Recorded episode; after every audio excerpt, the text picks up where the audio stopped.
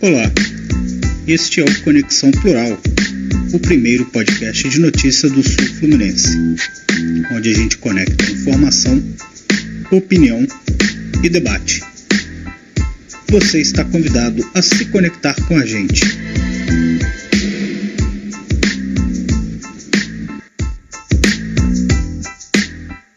Olá, seja muito bem-vindo, seja muito bem-vinda a mais um episódio do Conexão Plural, primeiro podcast de notícias do Sul Fluminense. Eu sou o Matheus Guzmão e, como sempre, estou com meu amigo jornalista Renato Natividade. Chegamos hoje ao episódio de número 49 e nesse programa vamos debater sobre segurança pública, obras atrasadas, piso salarial da enfermagem, voltaço no quadrangular final da Série C e muito mais.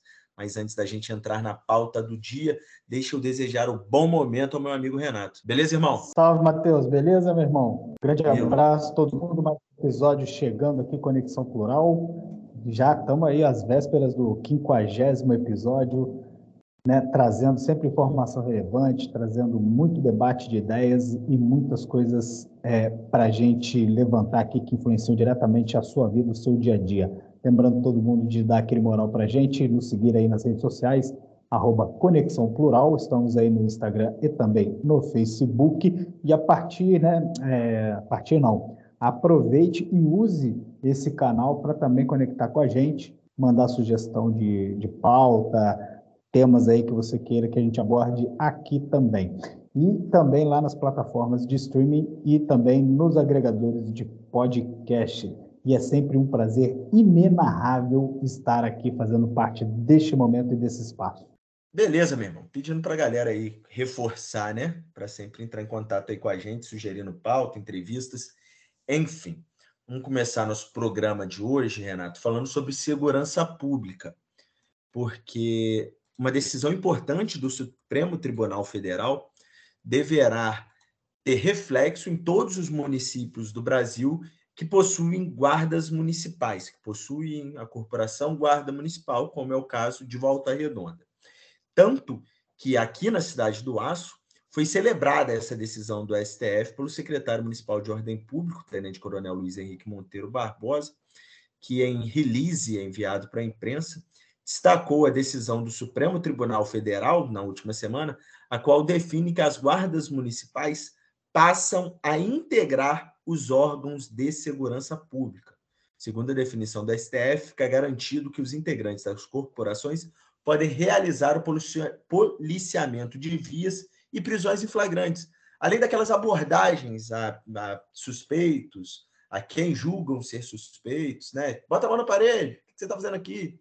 Essas coisas dessa forma.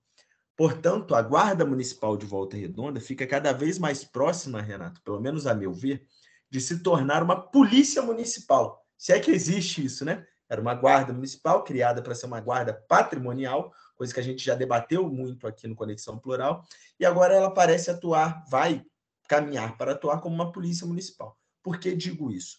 Porque, como essa decisão do STF é, de reconhecer a Guarda Municipal como integrante da segurança pública, e essa medida, celebrada pelo seu comandante em chefe, que é o Tenente Coronel Luiz Henrique, a Guarda Municipal também vai atuar de forma armada, que é um caso que a gente já trouxe aqui.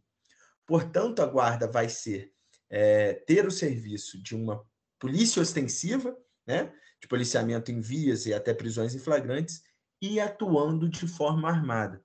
Confesso, Renato, que isso me deixa um tanto quanto preocupado com a cidade de Volta Redonda, porque a gente já teve diversos exemplos de abusos cometidos por alguns agentes da Guarda Municipal que não têm treinamento adequado para alguns serviços e agora com o poder, digamos, de polícia, alguns abusos tendem a ocorrer com maior frequência. O que, que você acha disso? É, a gente já falou aqui né, em alguns episódios, inclusive né, episódio aí mais recente que a gente abordou a questão da Guarda Municipal de Volta Redonda já está andando né, armada, né, com porte de armas, e, de fato, essa decisão do STF corrobora com esse novo princípio aí de ter guardas municipais armadas fazendo um trabalho de policiamento ostensivo. Ao meu ver, isso é um risco, né, de, de curto prazo, né, mas olhando mais de forma imediata, visto que até então as guardas municipais, né, ou guardas civis, não foram preparadas, né, nem receberam os treinamentos adequados para atuar como tal, né, como policiamento ostensivo. Então, ao meu ver, isso gera um risco para a população. A gente sabe né, que né, as, aí a gente sabe porque já presenciou situações em que a Guarda Municipal teve uma atuação, teve que ter uma atuação mais ostensiva e acabou né, né, entrando em, em, situações de conflito, situações, situações bem complicadas. E aí você é, adiciona aí um, tempero a mais, que é a questão da falta de treinamento e da arma em punho, né? E, né, o, e a questão da, do poder que agora lhe é dado, né? ou seja, o, a guarda municipal provido, né, municiado de, uma de um armamento e de um poder que lhe é conferido aí por um, uma interpretação da lei, né, isso pode gerar, sim, né, uma situação de, de risco e de descontrole numa atuação aí da corporação. Ah, espero eu que uhum. isso não seja, né, não seja de fato que a gente vá presenciar no dia a dia e que já de forma imediata haja já uma atuação do município, né, de Volta Redonda e também dos outros municípios, em preparar esses agentes, essas, esses guardas municipais já para atuarem nesse novo modelo. É, eu não sei uhum. se isso é reversível, mas é, acredito também que vai ter uma certa resposta aí de outros organismos, como Ministério Público, Defensoria Pública e talvez até Ordem dos Advogados do Brasil. Vamos ver como é que isso vai se desenrolar. É, fazer com que a guarda tenha esse, é, seja integrante da segurança pública, esse é o termo que eles usam, né? Como se fosse uhum. passa a integrar os órgãos. É, né? Pela Constituição, é, a Guarda Municipal já integrava o organismo de segurança é. pública, só que com os poderes limitados ali, né? A questão do trânsito, né? a questão do, do patrimônio público municipal. Agora uhum. parece ficar mais abrangente esse poder que a Guarda Municipal vai ter. Né? É, um detalhe que você falou da questão da, do trânsito da Guarda Municipal, em questão de multa, por exemplo, é só se tiver um convênio com o órgão estadual competente, né? É, ainda tem, tem isso ainda, né? É. Mas ela era uma guarda patrimonial, né? Como se chamava, e depois se tornou uma, de fato, pelo menos em Volta Redonda, até o Luiz Henrique fala muito isso, né? De que a guarda faz rondas, né? Realizam rondas diuturnamente nas ruas da cidade. É verdade, realiza, né? Ah, é. Mas acho que a questão, a maior questão é essa: vai parar o suspeito? Vai, vai, vai parar? Vai, vai dar madura? Vai parar o carro com arma em punho? Tem condição de fazer isso?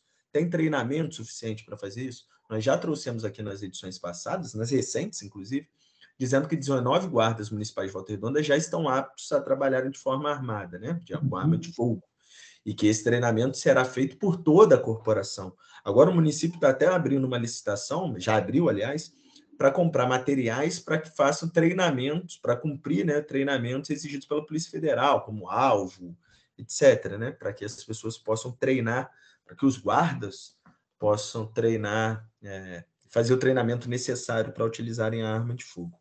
Verdade. Mas eu digo para você que eu continuo preocupado, porque é, me parece realmente que hoje o comando da Guarda Municipal de Volta Redonda vê de fato a GM, a corporação, como uma polícia municipal. E aí eu questiono muito como isso pode acontecer. A gente já, já... Até porque a Municipal de Volta Redonda ela é comandada hoje por um policial militar, né? Então, por um oficial da Polícia Militar do Estado do Rio de Janeiro. Então, né, no governo passado ela foi comandada por guardas municipais né, de carreira, hoje não, hoje ela tem um comando que já tem realmente uma visão mais ostensiva né, da questão da atuação da guarda municipal. Agora, uma coisa que me, chama, me chamou a atenção e que né, serve até de alerta até para os próprios agentes da guarda municipal é a questão do impacto financeiro, né, tanto para o poder público quanto também para os guardas, porque né, tendo que fazer uma atuação mais ostensiva, isso incide aí numa questão de periculosidade da atuação do guarda municipal. Uhum. Seja, isso aí, de certa forma. Aumenta a responsabilidade. É, aumenta a responsabilidade e o risco para o guarda, ou seja, você tem que ter uma contrapartida financeira por essa atuação mais ostensiva. Isso está previsto né, para os orçamentos municipais, né? Isso aí vai, de que forma isso vai impactar, por exemplo, no plano de cargos e, e carreiras da Guarda Municipal, que está em tanta discussão aí, não sai, de fato não sai, tem ali a uhum. briga da, da cooperação com o poder público municipal. Enfim, isso tudo tem que ser levado em consideração também. Você tem razão, puxou um ponto interessantíssimo, essa questão da responsabilidade, né? Que aumenta a responsabilidade, deve aumentar a remuneração, enfim, vamos continuar acompanhando isso. É, a gente já citou aqui que acha que está faltando um pouco de discussão né, acerca dessa medida da guarda andar armada na cidade, né? Está faltando um debate com a população sobre isso, entre os vereadores, enfim, OAB, Conselho Comunitário de Segurança Pública, né, outros, outros órgãos competentes que poderiam estar discutindo esse assunto de forma com a sociedade. Parece que está todo mundo ou fechando os olhos. Todo mundo está lavando Está lavando a mão, verdade, nem fechando os olhos, está lavando as mãos, né, com medo de alguma coisa, de alguma represália, quem sabe. Mas tá aí, vamos ver como isso vai acontecer a partir de agora com a Guarda Municipal sendo uma polícia municipal praticamente, beleza? Show. Então, Renato, seguindo o tema aqui no, no, no, sentido de segurança pública, nós também já tratamos aqui a respeito das câmeras corporais na, nos agentes da Polícia Militar, né? Que é, foi uma medida imposta pelo, também pelo Supremo Tribunal Federal ao governo do Estado do Rio de Janeiro, que seria de que os policiais militares atuassem com uma câmera presa ao seu uniforme, para que fosse filmada toda a atuação. Qual que é o objetivo disso? proteger o policial e o cidadão que acaba sofrendo uma abordagem, é, que acaba sofrendo de alguma forma, né? Está numa comunidade, tem aquele acesso da polícia militar ali, o que, que aconteceu. É, enfim, é, a gente teve muita. É, foi muito relutada essa medida a ser implantada pelo governo do estado do Rio de Janeiro. O governador Cláudio Castro disse que iria recorrer para que isso não acontecesse. Depois abriu, é, comprou equipamentos e mandou para diversos batalhões essas câmeras e deixou o batalhão de elite, BOP, CORE, enfim, sem a câmera, que até resultou em discussões recentes e mortes de alguns inocentes em operações policiais em comunidades do Rio de Janeiro. Mas, enfim, estou dizendo, estou fazendo esse preâmbulo para dizer que, mesmo assim, Renato, mesmo a Polícia Militar do Rio de Janeiro utilizando a câmera de segurança em alguns casos, e muitos deles está havendo casos de manipulação das imagens. Um documento da Defensoria hum. Pública do Estado do Rio, enviado ao Supremo Tribunal Federal, indica que a PM do Rio vem tentando dificultar a transparência em relação aos registros feitos pelas câmeras corporais instaladas nos coletes dos PMs. Principalmente, Renato, em aço... né? Oi? O Rio de Janeiro sendo o Rio de Janeiro, sempre. O Rio de Janeiro sendo o Rio de Janeiro. E detalhe, Renato, essa, essa dificultação, né, essa dificuldade está sendo feita principalmente nas operações que resultaram em mortes de inocentes. O relatório revela ainda que, em alguns casos, as câmeras são desacopladas dos uniformes e a lente obstruída pelos agentes. Além disso, em alguns eventos, as imagens teriam sido manipuladas e até apagadas. A Polícia Militar, obviamente, negou que seja possível haver edições nas imagens, mas admitiu que pode haver intercorrência durante as gravações. É, no processo que relata a letalidade policial no Estado, o Núcleos da Defesa dos Direitos Humanos, que é da Defensoria Pública, informou que entre 27 de abril e 37 de julho deste ano, no, fez 90 pedidos de acesso às imagens de câmeras corporais. Portanto, num período aí de quase três meses, a Defensoria Pública fez 90 pedidos de acesso a imagens. Entretanto, apenas oito solicitações foram respondidas, e desses oito respostas, três deram acesso a links sem imagens e quatro eram gravações manipuladas. Ou seja, de alguma forma, Renato, é, estão dificultando o acesso às imagens, manipulando as imagens, e é interesse de quem, não é mesmo? Rapaz, e assim, é acaba que o que a gente vê é o alto comando da Polícia Militar né, do Estado do Rio de Janeiro passando a, a mão na cabeça de quem realmente né, é, age contra a lei, contra a regra em relação à questão do uso das câmeras. Né? O mais uhum. correto seria o alto comando falar, a, a, é, pelo menos assim, ter a transparência de vamos investigar essas, é, essas possíveis fraudes, né? essas possíveis atuações né, criminosas em relação à manipulação das imagens. Mas não, simplesmente diz que não acontece, ou seja, é, é, é, passa a mão na cabeça do que está acontecendo de errado e vamos e segue e segue desse jeito. E aí com, com isso o que a gente vai né, acabar mais né, vendo são casos e mais casos de atuação totalmente fora né, dos padrões né, para uma polícia militar em relação à proteção realmente de inocentes e realmente cumpridora do verdadeiro dever da polícia militar. A polícia militar não é feita para matar, né? é feita para atuar, até porque a gente não tem né, uma pena capital no Brasil, né? É, e aí o policial militar ele tem que cumprir aquilo que determina a lei, né? ter uma atuação sempre em face da prisão do, dos criminosos, dos suspeitos, enfim, mas é, dessa forma o que a gente vai acabar sempre vendo é é, policial militar, né, tendo uma atuação fora do que determina a lei e sempre sendo suspeito de algum tipo de atuação né, mais grave fora dos padrões. E é o que a gente tem visto aí acontecer ultimamente. E aí a gente lembra né, o que a gente já falou aqui em São Paulo, que foi né, pioneiro nessa questão do uso das câmeras, teve os indicadores de letalidade da, da Polícia Militar né, é, numa queda muito vertiginosa e Verdade. já o governo, né, o, a política do, da utilização das câmeras vem sendo reduzida e diminuída por, por esse novo governo estadual de São Paulo, e aí os indicadores já estão subindo novamente, ou seja, de fato é, é uma iniciativa que ajuda né, na questão da atuação e protege até o próprio policial, né, para ele realmente não se tornar suspeito de ter uma atuação mais violenta né, e fora dos padrões. E aí né, a gente vai vendo né, casos e mais casos de inocentes que muitas vezes acabam perdendo a vida numa ação aí fora do que a gente entende como, como a, a real atuação da Polícia Militar. É isso como mesmo. O menino Thiago Flauzino, né? Recentemente na Cidade de Deus. Exato. E nesse caso, né, a gente até ia citar aqui é, que houve adulteração, né? A corregedoria é, informou as polícias, a, a corregedoria da PM, né, informou que há indícios de adulteração, de que plantaram uma arma na mão do menino após ele ser assassinado, né? A, a, os moradores, a família diz que Tiago era inocente, né? não tinha nada a ver com o crime, menino de 13 anos, que tinha um sonho de ser jogador de futebol, e depois da morte a polícia informou que ele foi, que ele foi atingido numa troca de tiros e plantaram uma pistola na mão do rapaz. Né? Por isso a importância da câmera de segurança, porque protege o cidadão que está ali.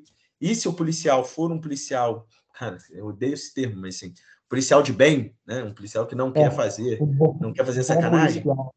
um bom policial, obrigado, um bom policial, é... qual o problema, né? De ter a filmagem, de ter a filmagem, ela protege também o, o, o, bom policial, porque quantas vezes a gente também já viu esse caso que é o seguinte, o policial aborda um, um suspeito e o suspeito acaba dizendo que foi agredido, que aconteceu isso, que aconteceu aquilo, e, e isso não, não ocorreu.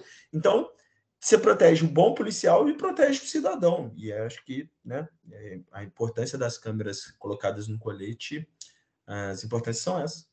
E é fundamental que né, a, os, os responsáveis pela, pela segurança pública do Estado entendam que é importante fiscalizar a atuação né, e investigar qualquer, fora, qualquer é, atuação fora da conduta padrão aí dos agentes né, da polícia militar ou da polícia civil, enfim. Então não pode passar a mão na cabeça.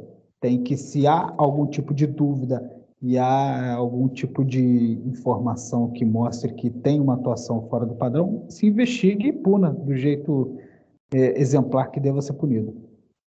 É isso aí. Beleza, terminando, portanto, o nosso primeiro bloco, já já a gente volta para falar de um assunto que enche a narina do meu amigo Renato Natividade de poeira.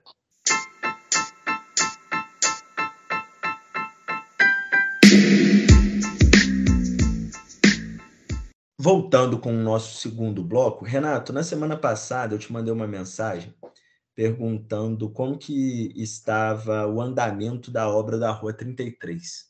E você usou um termo que me pareceu muito correto, e olhando as fotos, e quando eu passo no local também é, me remete a isso, que foi um cenário de guerra. É, acompanhando a obra de perto, Renato, uma obra que é de modernização da via, vai passar o cabeamento por debaixo da terra, trocar toda a calçada, trocar os, os pontos de ônibus, dar mais acessibilidade às pessoas. É, não estou questionando aqui a, a importância dessa obra, mas eu gostaria de perguntar o seguinte: o prazo para a inauguração dessa obra é de novembro.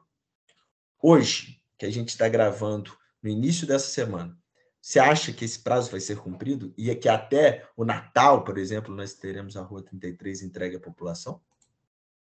Rapaz, eu não sei, sinceramente, eu não sei a, a, quantas anda aí a, a, expectativa da população. Eu sei que a minha expectativa é que daqui a um mês eu provavelmente vou cantar parabéns aí com o bolo de aniversário de dois anos da obra. Porque daqui um mês exatamente a obra vai completar dois anos que está aí se arrastando e gerando transtorno aí no dia a dia das pessoas que né, ou moram ou trabalham aqui na 33 ou precisam vir aqui com uma certa frequência para utilizar alguns, alguns serviços, principalmente serviços de saúde, que tem muito aqui na, na, na 33, né?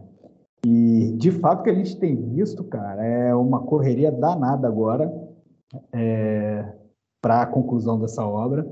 Né? O prazo está apertado, né? as promessas de entregar essa obra já já são já são refeitas a cada a cada semana parece que uma nova promessa vem e o que a gente vê é uma total falta de planejamento cara. eu né, a gente até né, botou aqui uma imagem no nosso Instagram há cerca de três semanas a falta de sinalização que que a gente que é nítido e que gera tanto tanta dificuldade para pedestres, para motoristas e que ocasiona também acidentes, né? Porque é muito simples você botar uma placa informando que a via está fechada, né? Mas isso não é feito. E aí junta isso a questão da falta de planejamento na hora de você fazer a concretagem da calçada e não avisar o lojista, né? E aí o lojista fica sem acesso à sua loja, ao seu comércio, porque na frente ali foi colocado concreto fresco e aí os clientes não podem entrar e nem sair da loja. Isso também tem ocorrido, né? E aí essa semana parece ainda ficou pior condição por conta do, né, da chuva, o tempo fechado, o tempo mais chuvoso. Então a poeira deu lugar a uma lama, né, que também gera transtorno, suja comércio, suja aí a, a, os estabelecimentos comerciais e dificulta acesso, né? O trânsito de pessoas também fica bem mais dificultado do que só a questão da poeira no tempo seco. Né? Eu né, a, acredito que a obra toda dificilmente vai ser concluída num prazo aí de três, quatro meses. Né? Acredito que eles vão correr agora para entregar uma parte, pelo menos as calçadas, né? Ao meu ver, parece que talvez dê tempo de entregar. Porém, né, é, a, a obra toda completa, toda a parte de, de paisagismo, pintura, eu acho que dificilmente a gente vai ter isso antes de, do final do ano, antes do final de 2023. E aí a gente vai ter uma obra que deveria ter sido rápido, vai se estender tranquilamente por mais de dois anos. É, eu conversei na semana passada, Renato, com o presidente da ASIAP de Volta Redonda, o Maicon Abrantes, e ele me disse que teve uma reunião recente com o prefeito Neto para tratar justamente da reforma da 33, que foi garantido pelo prefeito que a obra deve terminar realmente em novembro, foi garantido ou foi feita uma promessa, né, mais para promessa do que garantia, de que a obra entraria numa nova fase, com, com uma intensificação maior nos serviços, É, mas a chuva, por exemplo, de ontem já atrapalhou, ontem já, já, já não teve a, a, a intervenção feita da forma esperada. Nessa semana, Renato, o Maicon vai levar uma comissão de empresários da Rua 33 para conversar com o prefeito Neto sobre a obra. E o objetivo seria o seguinte: ouvir de que forma podem ser minimizadas os transtornos gerados pela obra. Porque os empresários não foram ouvidos até agora, entendeu? Então, não teve uma conversa com quem está ali na via para saber o que poderia minimizar os danos. Segundo o Michael me falou, há relatos de gente que teve que fechar o seu comércio por conta da queda de público. Outros Sim. são 50% de queda. É muita coisa, pô. É um impacto muito grande financeiro no, nos negócios, né, cara? Tipo, pô, o cara. Aí você vê, por exemplo, negócio que abriu recente e o cara já está pensando em fechar com menos de um ano, porque não teve o retorno esperado, porque foi altamente impactado pela obra e o cara não tem nem, nem sequer uma perspectiva de quando essa situação vai ser regularizada. Porque, de novo, aquilo que a gente falou em relação né, à questão da guarda municipal, há uma total, um total, uma total falta de diálogo do poder público municipal com as entidades, com a população, com os empresários.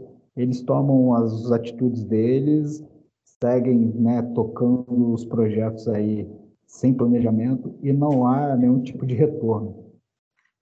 É verdade. E, aí, e lembrando né, que no próximo ano deve, essa mesma intervenção deve ser feita na Rua 14 e na Rua 12, né? Aí você se, aí você se prepara, que aí você vai ver o que é caos, né?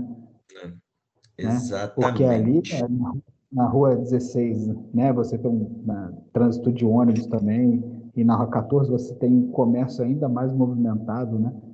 E, cara, é, é, eu acho que eles, se eles pretendem tocar de fato esse projeto, eles precisam repensar muito bem a forma de executar, o planejamento disso, para, primeiro, não haver os atrasos que, que houve na 33 e você ter uma melhor execução da obra com mais segurança, mais planejamento, mais sinalização e mais respeito, principalmente para com a população que frequenta esses locais. Né?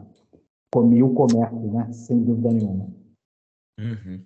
Renato, agora eu tenho uma notícia boa e uma notícia ruim para te dar. Vou passar a boa primeiro, beleza? É, pode ser a boa, pode ser a boa. Então tá. A Prefeitura de Volta Redonda, por meio da Secretaria Municipal de Saúde, informou que caiu na conta o repasse de R$ 5.321.680 com o objetivo de iniciar a implantação do Piso Nacional de Enfermagem. Opa, isso tá bom. Din-din na conta para que os primeiros recebam de fato aquilo que lhe é devido e aquilo que é lei. A notícia ruim é que não há data para a prefeitura começar a pagar o piso nacional de enfermagem. Pegadinha do malandro. Renata, a própria. Cara, tem, tem coisas que, juro por Deus, que. Eu não entendo isso, né? Eu queria entender. É. Me explica, por favor. Não, e, tá e falta. A, a lei é. determina. E agora? O que, que falta? Segundo o município, não há informações detalhadas de como esse pagamento deve ser feito. E, é, segundo a prefeitura informou, em uma nota enviada à imprensa, é, há dúvidas a serem sanadas, uma vez que o recurso enviado não será usado exclusivamente pelo poder público municipal. Também haverá repasses a partir desse montante recebido para entidades assistenciais e outras unidades do gênero que atuam na área de saúde. E diante da existência de questões, é, ele não explica, tá? E aí continua na nota. Diante da existência de questões levadas para entes federativos estaduais e municipais, é necessário aguardarmos os esclarecimentos para que possamos implementar o piso de forma segura, legal e responsável. Além disso, há necessidade de adequar a folha de pagamento, e também serão hum. observadas possíveis adequações na legislação municipal a hum. serem corrigidas, objetivando atender à lei de responsabilidade fiscal. Só um adendo, é porque o município já hoje gasta quase 55% da sua arrecadação com folha de pagamento. e não pode gastar mais do que isso, é 54,7% o máximo. A prefeitura já, já gasta isso. Então, com o aumento, essa porcentagem vai ter que aumentar também. Mas é só tirar alguns cargos lá que consegue pagar direitinho, isso não pode servir como desculpa, não. Com isso, Renata, a né? Com isso, a Secretaria de Saúde criou um grupo de trabalho para estudar a portaria do governo federal, suas regras, partilha de dinheiro e enfim.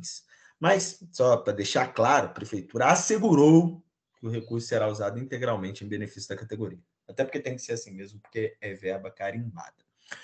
É, é, segundo a Prefeitura. Pode usar para outros fins, né? Tem, você tem que comprovar que foi utilizado especificamente para isso.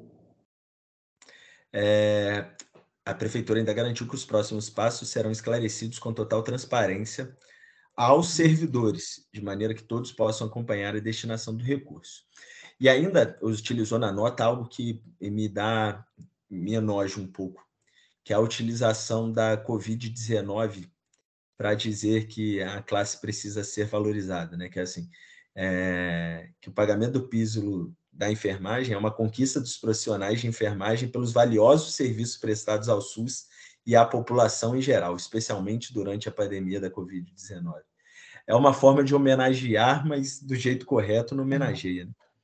É, na verdade, sim, eles precisam ser valorizados pelo que eles fazem no dia a dia, de, de que a gente né, sabe que, que desde que eu sou, me entendo por gente, a gente vê aí que a questão dos profissionais de enfermagem né, requer uma atenção, né, uma valorização da categoria. Agora, de novo, né? A gente fala a questão da falta de planejamento. A portaria já foi publicada já há um tempão. Os caras já, já é. eram para ter estudado essa portaria há um bom tempo. É. E aí me chama a atenção a questão da, do argumento de que a verba tem que ser destinada também para entidades né, sociais, enfim, que atuam na, na saúde pública. Volta Redonda não tem Santa Casa. Então é. já, já começa não, por aí. Teve, teve uma entrevista do Neto recentemente que ele disse que esse dinheiro também ia para os hospitais particulares. Isso, confesso é. que não, é uma informação nova para mim. Cara, Mas na nota não está falando isso, né? Não, e em momento algum ele foi dito isso pela nota da, da prefeitura e acredito que há uma, então há um certo, uma certa realmente falta de informação em relação ao que de fato tem que ser feito, né? Mas sabe e... qual vai ser um grande problema também, Renato? É a questão dos RPAs. E eu acho que é isso que está pegando, cara. Eu acho que, de fato, é isso que a prefeitura está tá, tá, tá em dúvida. Porque como que ela justifica né, a questão de um pagamento de um piso salarial para um profissional que é um autônomo, não tem um vínculo né, de fato com o poder público municipal? Então, eu acho que é, é nisso que a prefeitura está se debruçando para entender melhor e, e, é isso que vai, de fato, atrasar o pagamento do piso para né, a categoria da enfermagem Volta Redonda. Por quê? Né? A gente já viu que a, a, a coisa é mal feita, é meio né, mambembe, o vínculo desses profissionais, e para não correr o risco de sofrer algum tipo de sanção judicial por conta do Ministério Público, enfim, eles vão ter que fazer esse troço bem amarrado para né, justificar. E aí o bicho vai pegar para a prefeitura por conta de né, ter que pagar uma, uma, um, um, valor a mais para quem de fato, né, juridicamente, legalmente, não tem um vínculo né, correto com o poder público municipal. É isso aí. A gente vai continuar acompanhando esse caso. Deve ter alguns desdobramentos sobre a implantação do piso nacional de enfermagem ainda durante essa semana. E no nosso próximo programa, de número 50, nós tra traremos esse caso detalhado digerindo a cororoba. Terminando então nosso segundo bloco, vamos para o terceiro, porque o voltaço, o time de coração do Renato da Atividade, é. não voltou.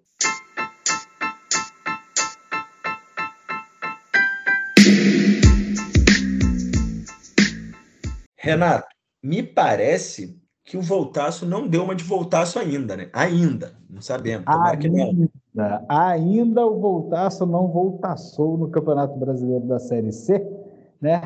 O Voltaço que carimbou né, na penúltima rodada da primeira fase né, a classificação para a segunda fase, a fase decisiva do Campeonato Brasileiro da terceira divisão, e fechou a sua participação nessa primeira fase no último final de semana com mais uma vitória, venceu fora de casa a Aparecidense, lá em Goiás, né? É, se estabeleceu aí como terceiro, como segundo colocado dessa fase de classificação, e a CBF né, divulgou aí os cruzamentos, né, a tabela detalhada, né, da segunda fase, né, da fase decisiva né, do Campeonato Brasileiro. Vamos até divulgar aqui, o Voltaço ele estreia fora de casa contra o Paysandu, jogando em Belém, né? Né lá no, no Curuzu. Até onde Jesus nasceu. Até onde Jesus nasceu. É, no domingo, dia 3 de setembro, às 19 horas. Né? A segunda rodada já voltasse joga em casa contra o Botafogo da Paraíba no domingo também, no dia 10 de setembro, às 19 horas. E aí vai ter o desenrolar da segunda fase toda. Ele fecha sua participação nessa fase decisiva no dia 7 de outubro contra o Paysandu no Raulino de Oliveira, né? que será então a sua última partida nessa fase de classificação. A gente lembra que Volta Redonda e Paysandu são as duas equipes que se, classificaram né, pelo segundo ano consecutivo para a fase decisiva do Campeonato Brasileiro da Série C. Ano o que quer dizer que se classificaram ano passado e não passaram de fase. Não passaram, não subiram para a Série B. Ou seja, estão tendo uma segunda oportunidade de acesso para a segunda divisão e esperamos que desse, dessa vez, né, esse ano, o Voltaço não dê a tradicional voltaçada de reta final e consiga carimbar o seu passaporte para a segunda divisão do Campeonato Brasileiro de 2024. Resumindo, o Voltaço está seis jogos da Série B. Seis jogos da Série B. Faltando é, exatamente seis jogos para garantir né, a sua participação novamente na segunda divisão do Campeonato Brasileiro. Eu, cara, eu puxei aqui, não consigo, não consegui me lembrar quando foi a última participação do Campeonato do Voltaço na, na Série B do Campeonato Brasileiro. É porque ele não devia ter internet. É, rapaz, tem muito tempo. Não, mas me parece que foi no início da década de de se, eu não me, é, se eu não me engano, foi, foi, e foi quando o Voltaço conquistou a vaga, sendo vice-campeão brasileiro da terceira divisão. Perdeu, se eu não me engano, a final para o 15 de Piracicaba. Eu só não lembro exatamente o ano. Eu vou achar aqui, mas me parece que foi 98, tá? Deixa eu olhar aqui rapidamente. Se eu não me engano, o Raulino de Oliveira ainda era um Raulino de Oliveira de madeira, antigo Raulino de Oliveira. Sim, sim, era um antigo de madeira. Um antigo de madeira. Eu lembro que eu cheguei aí em algumas, em algumas participações. É, foi isso mesmo, Renato. A última participação foi em 98. É isso aí. Foi... Caiu, ficou em 14 colocado. Esperamos né, que dessa vez a sorte seja diferente, né? O Voltaço consiga o acesso e pelo menos né, consiga permanecer uma temporada ao menos na segunda divisão. Né? Eu acho que vai ter que ter, fazer um planejamento muito bem feito. Primeiro tem que passar, né? Primeiro tem que é. ganhar os jogos, conseguir a classificação, né, o acesso. E depois pensar realmente fazer um planejamento, né? Vai ter mais dinheiro, vai ter mais verba publicitária, mais verba de televisão, para poder se planejar, planejar melhor aí para a segunda divisão. Eu acredito que o Voltaço tem grande chance, né? Vai enfrentar times aí né, que ele já enfrentou na série na primeira fase e venceu. O Paysandu, por exemplo, foi um dos times que o Voltaço ganhou de 3 a 0 na primeira fase, né? É, tem aí um, um, caminho interessante aí, o Voltaço nessa segunda fase do Campeonato Brasileiro. Eu acredito que ele tem grande chance aí de conseguir esse acesso e vou torcer, cara. De certa forma, eu vou torcer sim para o Voltaço. É importante para a cidade, para o torcedor da cidade, né? E acho que vai ser legal ver assim, o Voltaço na segunda divisão ano que vem. Beleza, Renato. Eu também estou torcendo. Vou ver se eu vou no estádio aí em algum dia desse para poder acompanhar o Voltaço nessa fase final, porque acho que vale a pena, né? Ah, vale. Eu, assim, lembrando, eu gosto sempre de frisar. É, que grande trabalho tem feito o técnico Rogério Correia, né? Tem feito um trabalho muito bacana, ele repre, praticamente remontou o time, né, que foi desmantelado ao final do Campeonato Brasileiro e né, agora tem a oportunidade né, de levar o time aí para a segunda divisão, o que não acontece há muito tempo. Só para para ilustrar aqui, que eu falei aí dos times que o Voltaço enfrentou na primeira, na primeira fase, né? ele vai enfrentar agora na segunda fase Botafogo da Paraíba, Amazonas e Paysandu. E ele venceu todos os três times na primeira fase. Venceu o Botafogo da Paraíba é, por 1 a 0, venceu o Amazonas por 5 a 1 e venceu o Paysandu por 3 a 0. Ou seja, tá com né, a faca e o queijo. Pelo menos, pelo menos o retrospecto é bom, né?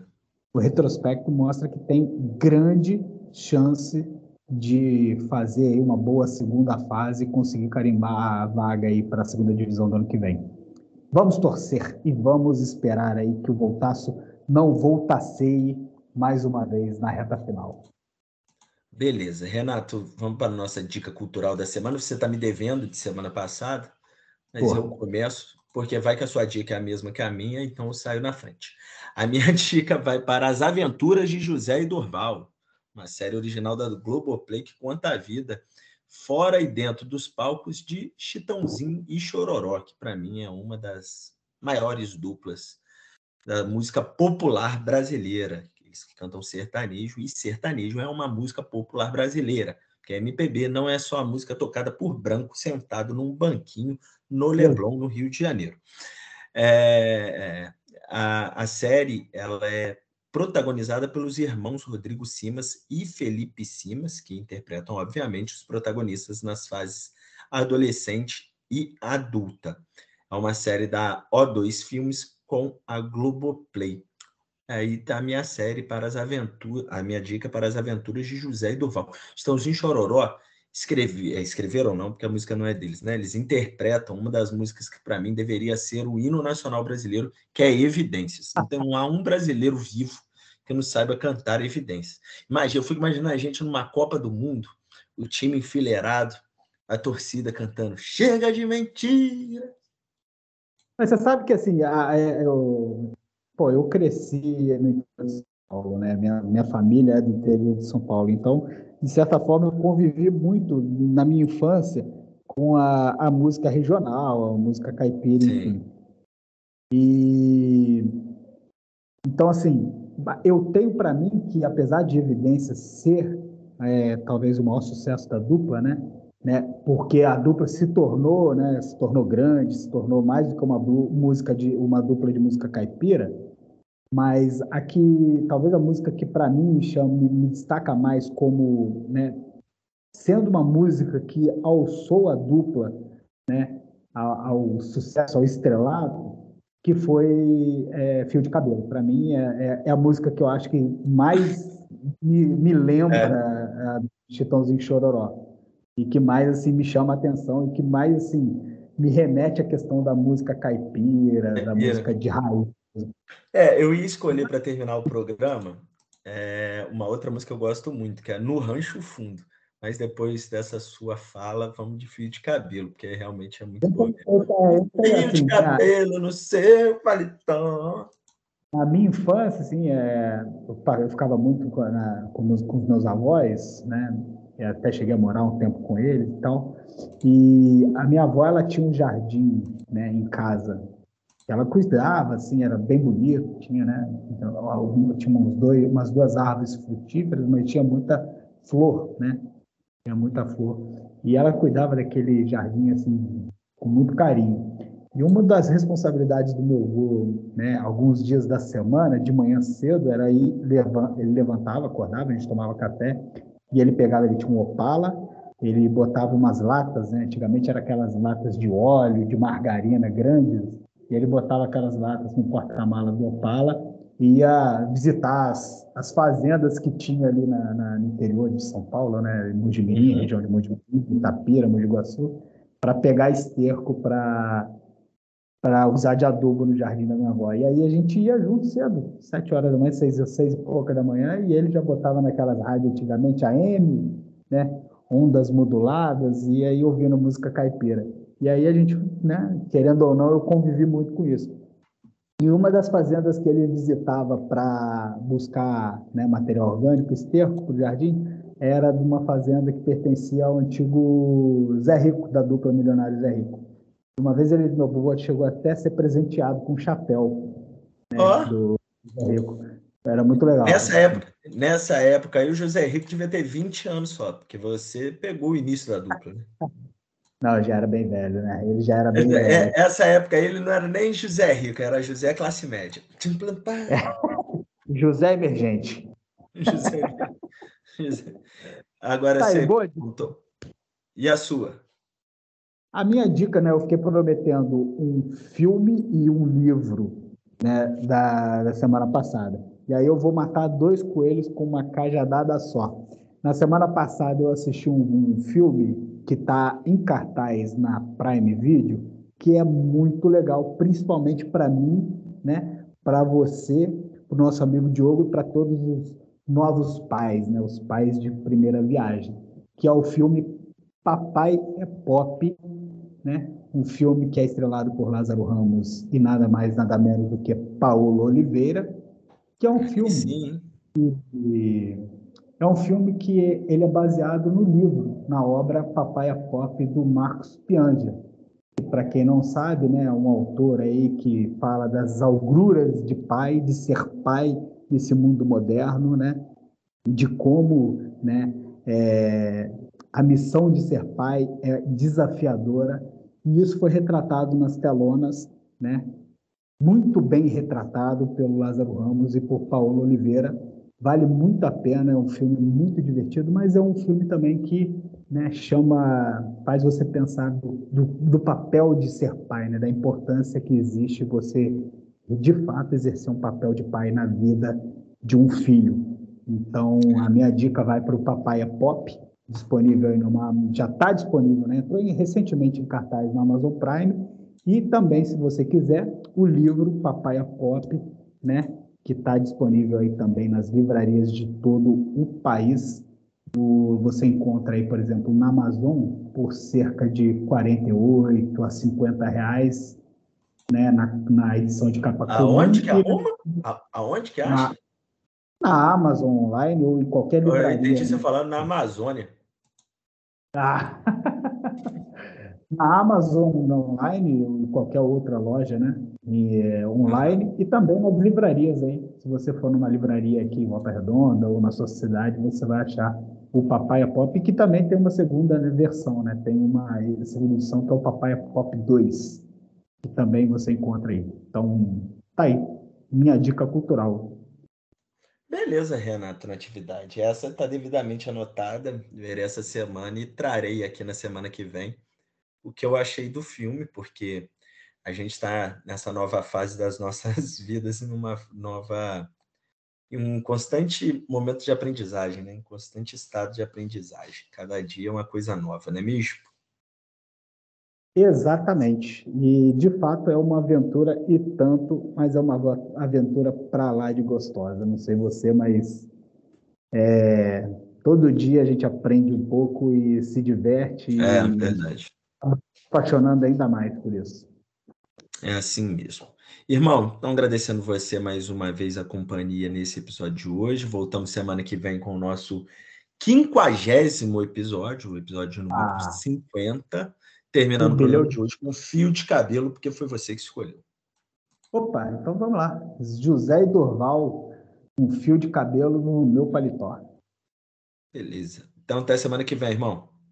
Grande abraço a todo mundo. Não se esqueça aí de nos acompanhar nas redes sociais, arroba Conexão Plural, e seguir dando aquele moral especial aí nos agregadores de podcast e nas plataformas de streaming, tá certo? Sempre uma satisfação estar aqui. Grande abraço, até a próxima. Beijo.